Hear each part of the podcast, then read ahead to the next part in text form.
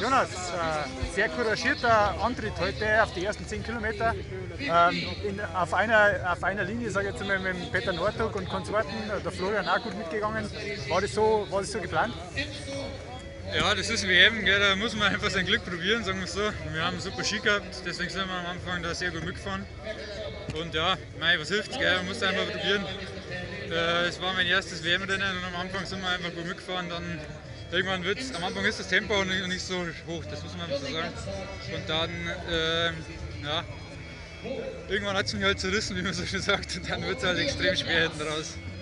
Man hat, man hat gesehen, es, es war jetzt erst eine kleine Lücke, die dann immer größer geworden ist. Äh, da versucht man sich immer noch wieder dran zu kommen, aber es ist einfach nicht mehr möglich dann, oder? Bei dem Tempo. Ja, also wenn man einmal weg ist vom Hauptfeld, dann ist es einfach, äh, ja, dann wird es immer schwerer. Und da ist es nahezu unmöglich, dass man dann da noch dran bleibt. Da wird es einfach dann immer größer, die Lücke.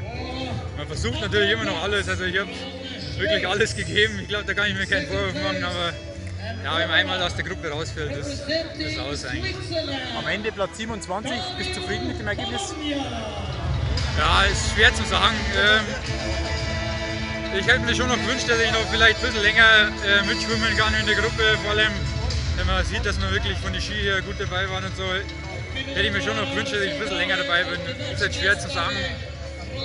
Das war mein erstes WM-Rennen, deswegen kann ich jetzt auch nicht sagen, dass ich komplett unzufrieden bin, aber richtig 100% zufrieden kann ich jetzt auch nicht sein. Trotzdem Kompliment, danke dir. Danke.